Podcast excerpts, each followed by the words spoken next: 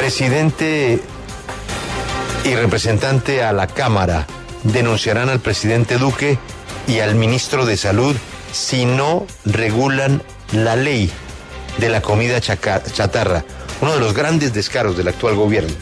Una ley que figura en los países de la OCDE, en los países eh, desarrollados, para que la gente sepa qué hay en lo que está comprando. Pues la ley pasó con mucho bombo, mucha foto, y luego el gobierno se apagó a la hora de reglamentarla. Y ahora lo que nos dicen es que se necesitan más estudios. Hay que conocer conceptos del exterior y por supuesto de las universidades. De verdad. A veces nos creen tontos. Yo tengo la mejor opinión sobre el señor ministro de Salud, pero, doña Carolina, he pensado en su reflexión. Y esto no es el ministro de Salud, él y su viceministro, pues siguen una instrucción. Hay que embolatar eso hasta, hasta el 7 de agosto. Porque hay un compromiso con esos empresarios, lo dijo la vicepresidenta.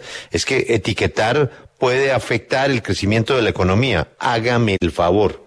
Poner en una balanza el crecimiento de la economía versus la salud de los niños. Pero el ministro y su viceministro, pues, están haciéndole la vuelta que les ordenaron a los empresarios. Y los empresarios se van a salir con la suya.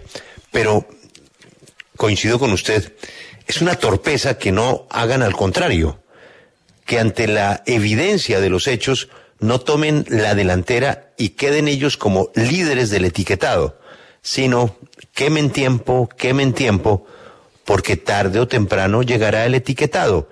Y este gobierno, y este viceministro, y este ministro, del que repito, tengo la mejor opinión por el manejo que le dio a la pandemia, pues van a cargar con esa cruz por el resto de sus días. Pero Julio, ¿por qué no, ahora... Por, qué no lo hicieron? El son los candidatos presidenciales. Hay que comprometerlos. No creo que ninguno se atreva a decir que no.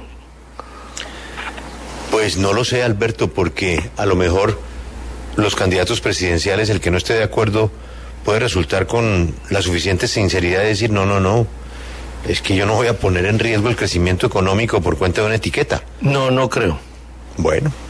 No, no creo. Vamos a pedirle a Camila Conca que haga un sondeo privado con los candidatos a ver qué dicen ellos. La red de papás, como dice Félix, es una abejita que no se cansa. Entonces, no creo que se atrevan a contestar de esa manera. Da, da mucha rabia. Nueve meses, Alberto, lo que nos costó a todos los colombianos empujar esa ley. La valentía de ese congresista Toro que la sacó adelante. Y a los nueve meses dice el viceministro que hay que abrir una licitación, a ver qué universidad y que hay que buscar un concepto internacional. Qué tristeza. Qué tristeza. Y bueno, otro, otra razón más para que nos saquen de la OCDE. Otro incumplimiento más de Colombia por cuenta de darle gusto a los empresarios. A algunos empresarios, hay que aclararlo. Porque hay otros que piensan de la manera correcta y no la manera torpe como está actuando el gobierno. Es que es mejor adelantarse a un hecho que no lo van a poder parar y quedar del lado de los empresarios que los ellos mismos buscaron la etiqueta porque saben que es lo correcto, como funciona en todo el mundo. Pero no, no, no, no. Siempre el atajo, siempre el palo en la rueda, siempre el estudio. Y el viceministro, poner al viceministro ahí, ¿qué, qué importa, pobre viceministro? Eso, lo que se queme, para eso son los viceministros, para que salgan en la radio a decir bobadas.